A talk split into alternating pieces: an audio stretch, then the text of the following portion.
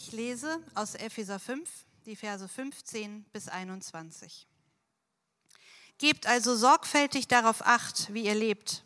Verhaltet euch nicht wie unverständige Leute, sondern verhaltet euch klug. Macht den bestmöglichen Gebrauch von eurer Zeit, gerade weil wir in einer schlimmen Zeit leben.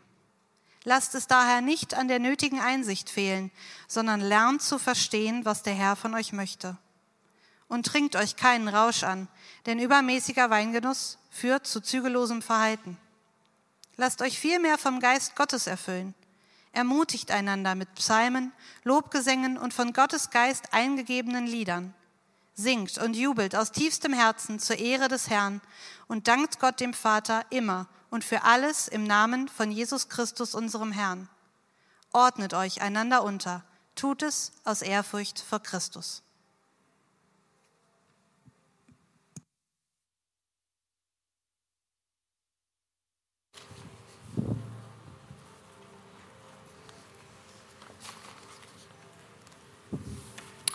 Guten Morgen. Für die, die mich nicht kennen, mein Name ist Steffen Weil, ich gehöre hier zum Pastorenteam. Letzte Predigt in der Serie über den Heiligen Geist. Und vielleicht sind einige hier, die denken, endlich, letzte Predigt in dieser Serie. Vielleicht denken auch manche, was, schon zu Ende? Das Wichtigste zum Heiligen Geist wurde noch, noch gar nicht gesagt. Ähm, wir haben in den letzten Wochen über einige der Aspekte, das ist ein sehr, sehr großes Thema, über einige der Aspekte zum Heiligen Geist und auch über seine Aufgaben nachgedacht. Und heute wird es nochmal ganz praktisch. Der Text gibt uns richtig viele Anwendungsmöglichkeiten für die nächsten Wochen, also für den Sommermodus. Ähm, die reichen eigentlich für jeden Tag. Und vielleicht denkst du, wenn du den Text hörst oder diesem Text gefolgt bist, denkst du ja typisch Kirche. Jetzt bin ich hier und äh, ich bekomme gesagt, was ich machen soll oder was ich tun darf oder was ich lassen soll. Ich möchte mit einer Frage starten. Ich weiß nicht, ob du dir schon mal Gedanken gemacht hast, aber hast du eine konkrete Vorstellung davon, wie ein Leben oder wie dein Leben als Christ, als Christin, also ein Leben im Vertrauen auf Gott aussehen soll oder sollte? Wie stellst du dir, völlig unabhängig davon, ob du dazugehörst oder nicht, wie stellst du dir einen Menschen vor, der vom Heiligen Geist erfüllt ist. Was bedeutet das? Dieser Text, ein kleiner Abschnitt aus einem Brief aus dem ersten Jahrhundert von Apostel Paulus geschrieben, aber eigentlich ist der Absender Gott. Paulus schreibt selbst in einem seiner Briefe, dass alles, was er aufgeschrieben hat, vom Heiligen Geist inspiriert war. Also er hat das auch quasi nur weitergegeben. Er war offensichtlich erfüllt vom Heiligen Geist. Ursprünglich dieser Brief an Christen in der Kirche in Ephesus geschrieben, an ganz normale Menschen, Fischer und Bauern und Handwerker und Geschäftsleute und Eltern und dann an uns, an dich und mich. Und eigentlich, vielleicht wisst ihr das, ich habe das schon öfter mal gesagt, es ist ziemlich blöd, einen kurzen Abschnitt aus einem langen Brief einfach rauszunehmen und dann nur diesen Abschnitt anzugucken, weil man den Zusammenhang dann gar nicht erfassen kann. Und dann auch noch ausgerechnet diese Stelle mit einfach nur ein, eine Aneinanderreihung von Aufforderungen. Und vielleicht denken die einen jetzt auch wieder herrlich konkret, aber genau das, diese ganzen Aufforderungen, ist häufig das, was Menschen nicht mögen, gerade wenn es um Fragen des Glaubens geht. Und deswegen möchte ich gerne heute dieser Frage nachgehen, was bedeutet es, mit dem Heiligen Geist erfüllt zu sein? Und dafür möchte ich jetzt noch beten. Himmlischer Vater, danke, dass du ein Gott bist, der spricht. Danke, dass du dich vorstellst in einer Art, die wir irgendwie nicht verstehen können. Sohn, Vater, Heiliger Geist. Und ich bitte dich, dass du uns hilfst, das zu verstehen. Sprich zu uns, übersetzt das, was wir nicht kapieren und sprich zu unseren Herzen, sodass wir mehr von dir verstehen und von dem, wie du bist. Amen. Alle Kommentare und Ausarbeitungen, die ich bei der Vorbereitung äh, gelesen habe, haben drei Fragen an diesen Text gestellt. Die habe ich euch mal mitgebracht. Erstens, was bedeutet es, mit dem Heiligen Geist erfüllt zu sein? Zweitens, woher wissen wir, ob wir mit dem Heiligen Geist erfüllt sind? Und drittens, wie kann man mit dem Heiligen Geist erfüllt werden? Also, was bedeutet es, mit dem Heiligen Geist erfüllt zu sein? Wir waren Ende Juni zu einer Hochzeit eingeladen und ich wusste, dass der Großteil der anderen Gäste eine andere Weltanschauung vertritt als die, die ich habe. Und ich kann Smalltalk nicht so richtig gut. Ich finde das immer irgendwie komisch. Und ich hatte ehrlich gesagt die Befürchtung, von dieser Hochzeit nach Hause zu fahren und zu denken, pff, schade, keine guten Gespräche gehabt. Mir wäre auch egal gewesen, welches Thema, Hauptsache sich gut unterhalten. Deep Talk. Und ich habe dann tatsächlich dafür, dafür gebetet. Nach dem Polterabend waren wir zusammen in unserem Zimmer und ich habe zu meiner Frau gesagt, ich kann gar nicht so richtig beschreiben, wie ich mich hier fühle. Wir kannten fast niemanden, standen den, fast den ganzen Abend alleine darum und wenn überhaupt mit jemandem geredet, dann war es nur Smalltalk. Und Nata sagte dann, ich kann es schon ganz gut beschreiben, unpassend. Wir sind einfach unpassend hier.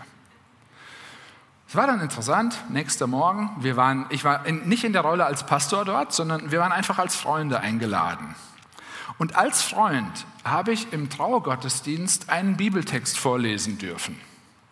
Und diese 90 Sekunden Bibeltext vorlesen haben ausgereicht, um im Laufe der Feier mehrfach angequatscht zu werden. Und es wurden richtig gute Gespräche. Und manche Leute haben richtig krasse Fragen gestellt. Und vielleicht könnt ihr es euch vorstellen, im Laufe des Abends wurde es immer leichter, Leute kennenzulernen. Hing sicherlich auch mit dem Alkohol zusammen. Menschen wurden offener und ehrlicher. Einige wurden auch lauter und manche haben schlechter verstanden. Aber es war eine richtig tolle Feier. Wir sind zurückgefahren und es waren richtig gute Gespräche. Und zwar gute Gespräche mit vielen Menschen, die dem christlichen Glauben gegenüber sehr, sehr skeptisch waren. Ich weiß nicht, ob Sie sich an die Gespräche erinnern, aber ich hoffe.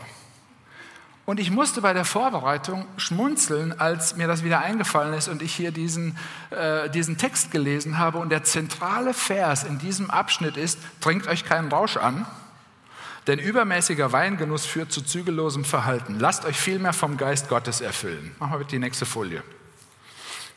Das heißt, das Thema dieses Textes ist eigentlich nicht mit Alkohol abfüllen, sondern mit dem Heiligen Geist erfüllen. Und dann habe ich überlegt, wenn ich das formuliert hätte, weiß ich nicht, ob das für viele Leute eine wirklich gute Alternative darstellt. Versteht mich jetzt äh, bitte nicht falsch. Ich habe überhaupt gar nichts gegen Alkohol, die Bibel auch nicht, Gott auch nicht. Aber hier arbeitet Paulus scheinbar absichtlich mit einer Gegenüberstellung von Alkohol und Heiligem Geist.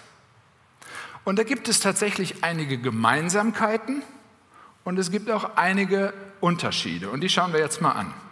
Schon an Pfingsten, dem Tag, auf den viele Menschen gewartet haben, nachdem Jesus gelebt, gestorben, auferstanden ist und dann nicht mehr da war, gab es den Vorwurf, die sind ja betrunken.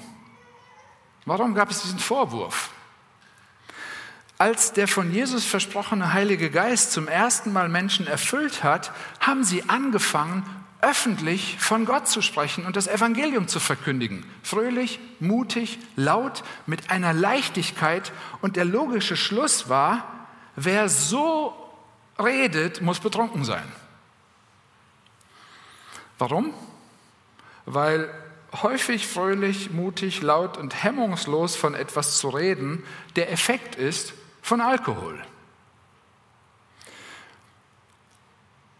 erfüllt sein von etwas. Wir kennen das auch aus anderen Bereichen, also ich weiß nicht, nach einem Konzert oder so. Und dann fangen wir an, darüber zu schwärmen oder einen Sternenhimmel anzugucken oder ein Bergpanorama oder verliebt sein. Wie auch immer, das sind die Gemeinsamkeiten. Fröhlichkeit und Mut, einfach raus damit. Und dann gibt es Unterschiede und ähm, wir müssen uns also nicht wundern, falls du Christ bist und du so von deinem Glauben erzählst, dass manche Menschen denken, was ist mit dir los? Vielleicht nicht unbedingt bist du besoffen, sondern was ist irgendwie komisch. Und dann gibt es die Unterschiede. Es ist nämlich folgende Sache ist mir aufgefallen, während Alkohol irgendwann dazu führt, die Selbstkontrolle zu verlieren, die wird immer weniger, ist zunehmende Selbstkontrolle ein Effekt, den der Heilige Geist auslöst. Durch Alkohol nehmen wir die Realität anders wahr, eingeschränkter. Wir nehmen irgendwie weniger wahr. Durch den Heiligen Geist haben wir mehr Aufmerksamkeit für die Realität unseres Lebens. Und in diesem Fall bewirkt der Heilige Geist nämlich genau das Gegenteil, wie Alkohol bewirkt. Und deswegen stellt, glaube ich, Paulus das hier gegenüber. Ich lese euch mal die ersten Verse vor, nochmal Verse 15 bis 17. Wir haben sie auch auf Folie. Da heißt es, gebt also sorgfältig darauf acht, wie ihr lebt. Verhaltet euch nicht wie unverständige Leute. Verhaltet euch klug. Macht den bestmöglichen Gebrauch von eurer Zeit. Lasst es nicht an der nötigen Einsicht fehlen. Lernt zu verstehen, was der Herr von euch möchte. Paulus schreibt das an die Epheser und er benutzt dieses Beispiel, weil es ein Beispiel ist, mit dem sie etwas anfangen können. Alkoholkonsum in Ephesus war absolut normal. Mit diesem Beispiel konnte jeder was anfangen. Und so stellt er ihre eigenen Erfahrungen und letztlich auch den dahinterliegenden Sehnsüchten und den Bedürfnissen die Erfahrung mit dem Heiligen Geist gegenüber. Er fragt sie quasi, wieso sucht ihr etwas, was eure Sehnsucht und euer Bedürfnis befriedigt, bei einer schlechten Kopie, wenn ihr eigentlich auch das gute Original haben könnt? Warum erwartet ihr etwas von Alkohol, was euch eigentlich nur Gott geben kann? Und das gilt übrigens auch für, für viele äh, andere Dinge statt Alkohol. Statt Fröhlichkeit und Mut durch Wahrnehmungseinschränkungen aufgrund von Alkohol lädt er sie und lädt er uns ein zu Erfahrungen mit dem Heiligen Geist, der auch fröhlich und mutig macht, indem er uns mehr von der Realität Gottes und seinen Plänen und dem, was er tut und, und zeigt und indem er uns das verstehen lässt. Und Paulus will, glaube ich, hier sagen, was wir wirklich brauchen, ist Gott. Wonach wir uns eigentlich sehnen, ist Gott. Und damit sind wir bei einer der zentralsten Aufgaben des Heiligen Geistes, nämlich auf Gott, auf Jesus hinweisen und uns daran zu erinnern, was er für uns getan hat und uns einzuladen, ihm zu vertrauen. Und das macht er mit einer unfassbaren Ausdauer motiviert von einer unfassbaren Liebe, damit wir immer mehr davon verstehen und mehr für Gott empfinden. Das heißt, der Heilige Geist will nicht nur Infos, will nicht nur unser Wissen verändern, sondern unsere Gefühle, unsere Empfindungen durch Erfahrung, damit die Wahrheit von der Realität Gottes immer mehr unsere Gedanken und Erfahrungen kontrolliert und wir dadurch immer fröhlicher und mutiger werden, wonach wir uns ja scheinbar irgendwie alle sehnen. Das heißt, je mehr wir unsere Identität gefunden haben bei Gott und in Gott, desto besser können wir erkennen und desto besser können wir den, den Realitäten unseres Lebens, Ängste, Selbstzweifel, Schwächen, die Defizite, die uns so klar sind, desto mehr können wir denen fröhlich und mutig begegnen und müssen sie nicht betäuben durch irgendwelche Mittel oder wegdrücken oder überspielen. Nicht durch Alkohol, nicht durch Arbeit, nicht durch Sex, nicht durch sonst irgendwas. C.S. Lewis, der britische Schriftsteller, hat dazu etwas sehr Interessantes gesagt. Ich habe euch das auch mal abgedruckt. C.S. Lewis hat gesagt, ich bin nicht zum Christentum gekommen, um glücklich zu werden. Ich wusste immer, dass eine Flasche Portwein das besser machen würde. Wenn Sie eine Religion wollen, in der Sie sich wirklich wohlfühlen, empfehle ich Ihnen das Christentum sicher nicht. Die Fülle des Geistes lässt uns nicht unsere Sorgen vergessen, vielmehr schenkt sie ein vertieftes, intensives Verständnis für die Wahrheit und dafür, wer Gott ist und was er in der Welt tut, das sie befähigt, über ihre Probleme zu triumphieren. Also, Antwort auf die erste Frage, mit dem Heiligen Geist erfüllt zu sein, bedeutet, dass uns Gottes Realität, seine Gegenwart, sein Wesen, seine Rettung immer deutlicher bewusst sind und unsere Gedanken und unser Leben davon dominiert wird. Das Zweite, woher wissen wir, obwohl wir mit dem, ob, ob wir mit dem Heiligen Geist erfüllt sind? Anne hat eben kurz was dazu gesagt. Zu dieser Frage gibt es unfassbar viele Bücher, unfassbar viele Meinungen, unzählige Diskussionen, Trennungen, Spaltungen und deswegen bleibe ich heute einfach nur bei dem, was der Text sagt. Die Auflistung, die wir eben gesehen haben, Verse 15 bis 17, an dieser Stelle, in diesem Brief, scheint kein Zufall zu sein, wenn, ähm, wenn, wenn Paulus hier sagt, so, der Füllstand Heiliger Geist in deinem Leben ist unter anderem daran abzulesen, dass Menschen sorgsam mit ihrem Leben umgehen, dass ihr euch klug verhaltet, dass sie ihre Zeit gut nutzen und einsichtig sind, dass sie eine realistische Sicht auf ihr Leben haben, sich gegenseitig ermutigen, dass ihnen das Einander wichtiger ist, als das Ich meiner, mir, mich, dass sie dankbar und fröhlich sind, unabhängig von Umständen, dass ihr Herz auf Gott ausgerichtet ist und dass sie bereit sind, sich gegenseitig unterzuordnen. Und jetzt fällt euch vielleicht auch auf, vieles davon ist alleine nicht möglich. Das heißt, vom Heiligen Geist erfüllte Menschen sind Gemeinschaftswesen, weil der Heilige Geist ein Beziehungswesen ist. Wir sind Gemeinschaftsmenschen, weil der Heilige Geist ein Beziehungswesen ist. Und von ihm erfüllt zu sein, wird eben unter anderem daran sichtbar, dass wir uns selbst nicht mehr ganz so wichtig nehmen, aber andere Menschen uns immer wichtiger werden. Wir können wegschauen von uns und unseren persönlichen Bedürfnissen auf das Wohl der Gemeinschaft. Das heißt, erfüllt sein mit dem Heiligen Geist hat immer einen Effekt auf die Beziehung zu anderen Menschen. Und ich möchte kurz noch einen wichtigen Unterschied erklären Sobald ein Mensch durch Gottes Gnade zum Glauben kommt und anfängt, Gott zu vertrauen, bekommt dieser Mensch den Heiligen Geist. Die Bibel spricht davon, dass Gott uns durch seinen Geist versiegelt, uns seinen Stempel aufdrückt. Und das ist nicht mehr rückgängig zu machen. Durch Gottes Eingreifen entsteht ein neuer Zustand bei uns. Ich bin Kind Gottes.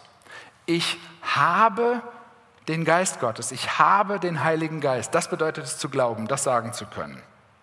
Und dann auf dem Weg als Christen, als Kind Gottes, mit dieser neuen Identität, in diesem dynamischen Prozess, der Leben heißt, findet immer wieder und muss immer wieder dieses Erfülltwerden mit dem Geist Gottes stattfinden. Momente, in denen deutlich wird, zu dem ich habe den Geist Gottes, der Geist Gottes hat mich und mein ganzes Leben, alles. Das ist ein bisschen wie ein Auto, das hat Öl, aber wir müssen immer wieder tanken, immer wieder nachfüllen, damit es weitergehen kann. Und das hat Auswirkungen auf alle Beziehungen. Die Zuordnung zu Gott und die Unterordnung unter Gott führt zu einem Einander zu einer gegenseitigen Unterordnung, zu einer Neusortierung der Beziehungen in Ehe, in Familie, am Arbeitsplatz. Und das genau beschreibt Paulus in dem nächsten Teil dieses Briefes. Genau das, was die Auswirkungen sind. Und da wir eigentlich ganz anders ticken, als, äh, als uns danach zu sehen oder das von uns aus anzustreben, eigentlich sehen wir uns danach, selbst im Mittelpunkt zu stehen, kann man erkennen, ähm, wie, wie nötig wir den Heiligen Geist haben. Und eben da, wo der da ist, kann man das dann auch am Leben ablesen. Also wir brauchen den Heiligen Geist, um so leben zu wollen. Und ich sage euch, ich will das häufig nicht. Ich will häufig im Mittelpunkt stehen. Ich will häufig meine Agenda durchziehen und, und nicht unterordnen. Und nicht, das Einander ist mir nicht wichtiger als meine Dinge. Also, Paulus schreibt hier nicht an eine christliche Spezialeinheit, sondern alle sind äh, damit gemeint. Und Gott in seiner Liebe ordnet hier genau das an, was wir unbedingt brauchen, aber niemals von uns aus anstreben würden. Aber durch den Heiligen Geist können wir eben genau das bekommen, was wir brauchen. Die Alternative dazu ist, ihr könnt ja mal über den Sommer jetzt versuchen, diese Anweisungen, nur die aus den sieben Versen, aus eigener Kraft zu schaffen und umzusetzen. Falls du nach dem Sommer wiederkommst, wirst du wahrscheinlich sehr frustriert wiederkommen. Der Heilige Geist macht uns, und das wollen wir nicht, er macht uns selbstlos. Er macht uns von uns selbstlos und hält uns fest.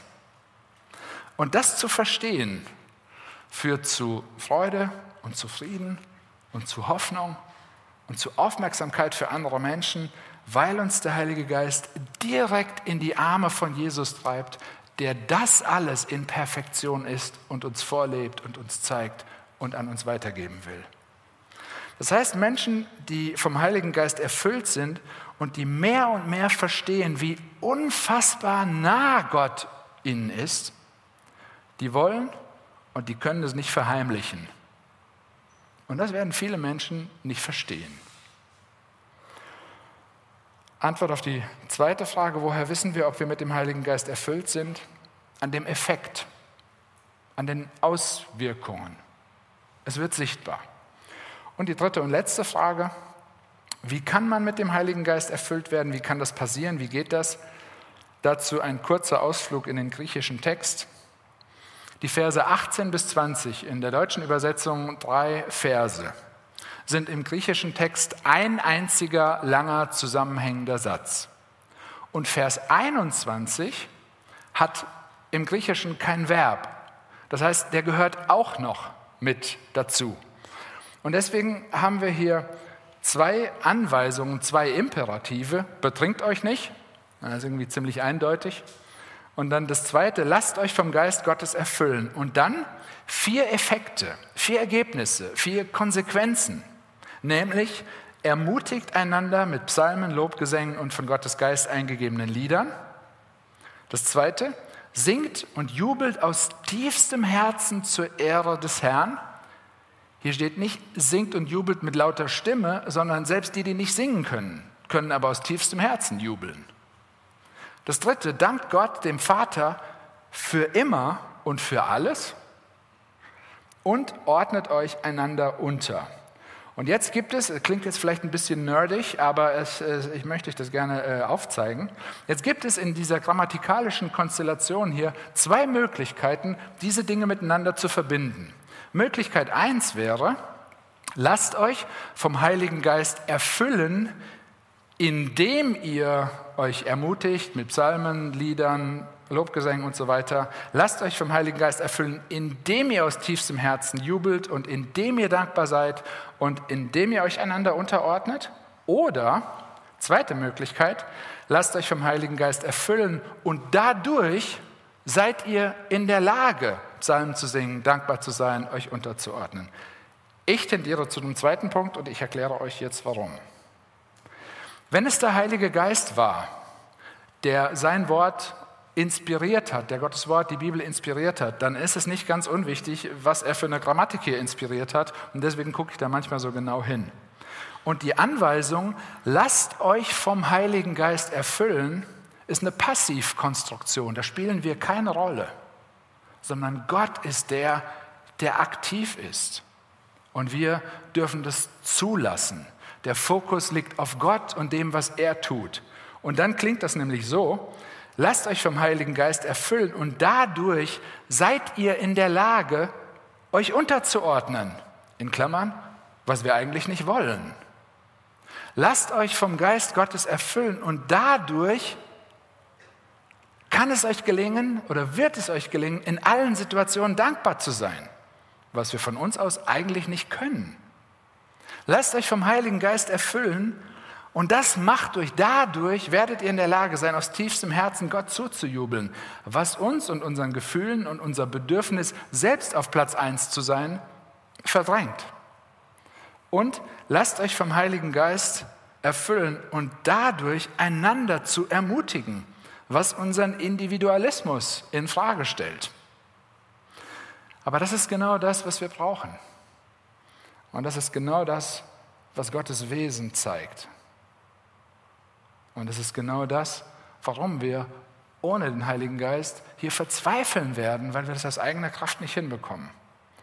Und ganz ehrlich, ich bin froh und dankbar, dass ich nicht erst performen muss, dass ich nicht erst Leistung bringen muss, dass ich nicht erst abliefern muss und so dann den Heiligen Geist bekommen kann, quasi als Belohnung dafür, dass ich das alles gemacht habe.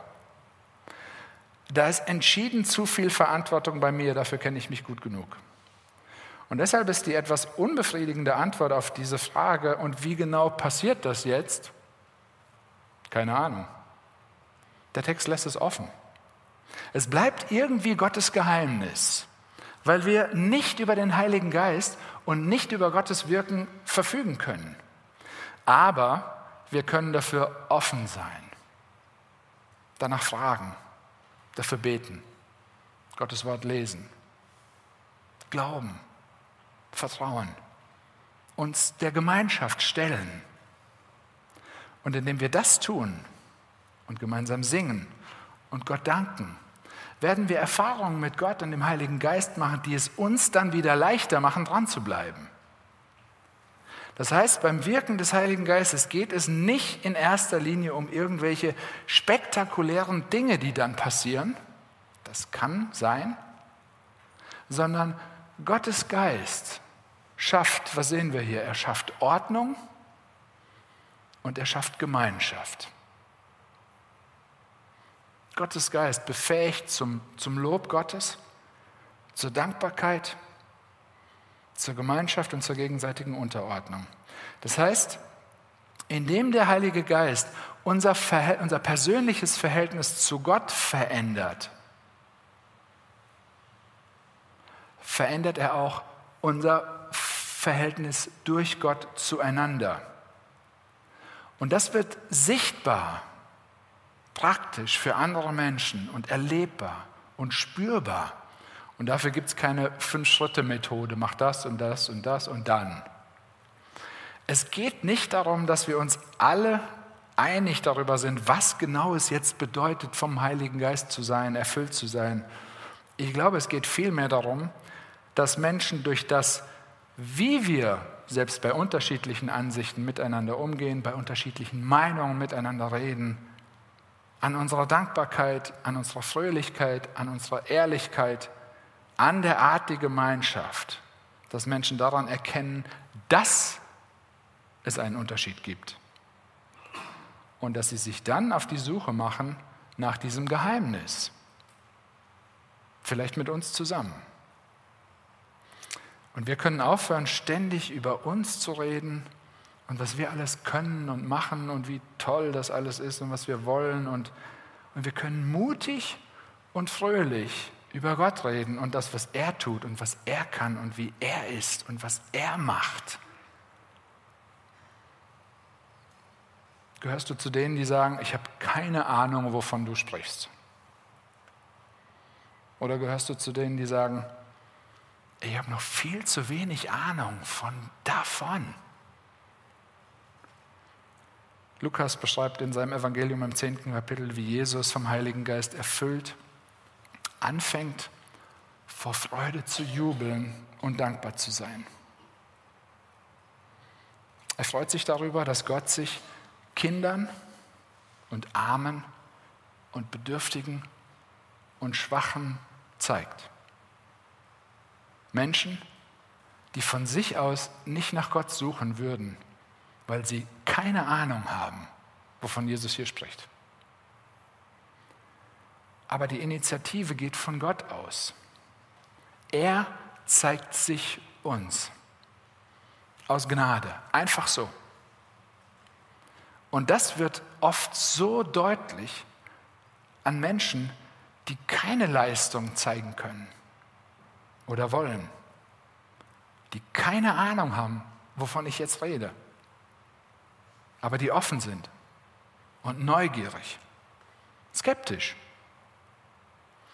Es ist derselbe Heilige Geist und dieselbe Gnade, die Jesus dabei geholfen hat, das Leben zu leben, was wir eigentlich leben müssten. Und sein Leben hinzugeben, damit wir unser Leben nicht verlieren. Eigentlich haben wir den Heiligen Geist nicht verdient, aber durch Jesus können wir ihn unverdient, können wir unverdient ewiges Leben bekommen. Lass dir das auf der Zunge zergehen. Das macht Mut, das macht fröhlich, das befreit auch von aktuellen Umständen. Weil Jesus am Kreuz von Gott verlassen war, können wir sicher sein, kannst du sicher sein, dass Gott dich niemals verlassen wird. Er ist nicht nur bei uns, sondern durch den Heiligen Geist in uns. Da sind wir wieder beim Geheimnis. Was Und wenn dich diese Info langweilt, dann lädt Gott dich heute wieder ein, zum ersten Mal oder wieder, neu darüber zu staunen, dankbar zu werden, ihm, ihm Danke zu sagen und dich neu oder zum ersten Mal füllen zu lassen mit seinem Geist. Vielleicht ist dein Tank leer. Merkst du, was das für einen Unterschied machen kann? Für unsere Ehen, für unsere Familien, für unsere Beziehungen, für unsere Arbeitsplätze, für unsere Stadt. Vielleicht sitzt du heute hier und musst erst anfangen, Jesus zu vertrauen, bevor das Wiederfüllen passieren kann. Aber Gott lädt dich ein, sein Kind zu werden, Kontrolle loszulassen, Schwäche zuzugeben, Hilflosigkeit zuzugeben, Vergebung zu erleben. Und wenn das bei dir so ist, dann bete gerne einfach, Herr, nimm mich an, einfach nur wegen Jesus und dem, was er getan hat, nicht wegen dem, was ich getan habe. Amen. Das langt. Und dann lass dich einladen, wieder oder zum ersten Mal zu diesem spannenden und dynamischen Leben, das nicht immer leicht ist, aber nie langweilig. Wir sind nie alleine. Ich bete noch. Himmlischer Vater, vielen Dank dafür, dass du deine Gnade gezeigt hast. Dass du uns nicht einteilst in Gut und Böse, sondern dass du uns einteilst in Menschen, die wissen, dass sie deine Gnade brauchen und Menschen, die es nicht wissen und denen du es genauso gerne zeigen möchtest. Danke, dass du bereit warst, dein Leben zu geben, in unser Leben zu kommen, auf diese Welt zu kommen. Und wir wissen, ich merke, dass wir diesen, diese realistische Sicht von dieser Welt und von dem, wie du bist, dass wir das brauchen. Bitte hilf uns, ver veränder unsere Gedanken, veränder unser Herz, veränder unsere Einstellung. Verändere unser Miteinander. Verändere uns als Kirche. Und verändere durch uns unsere Stadt. Damit viele Menschen anfangen, dir zuzujubeln, dir dankbar zu sein, dir zu singen, das einander in den Blick bekommen. Herr, wir können das nicht von uns aus, aber du sehnst dich danach. Bitte gib uns auch diese Sehnsucht. Amen.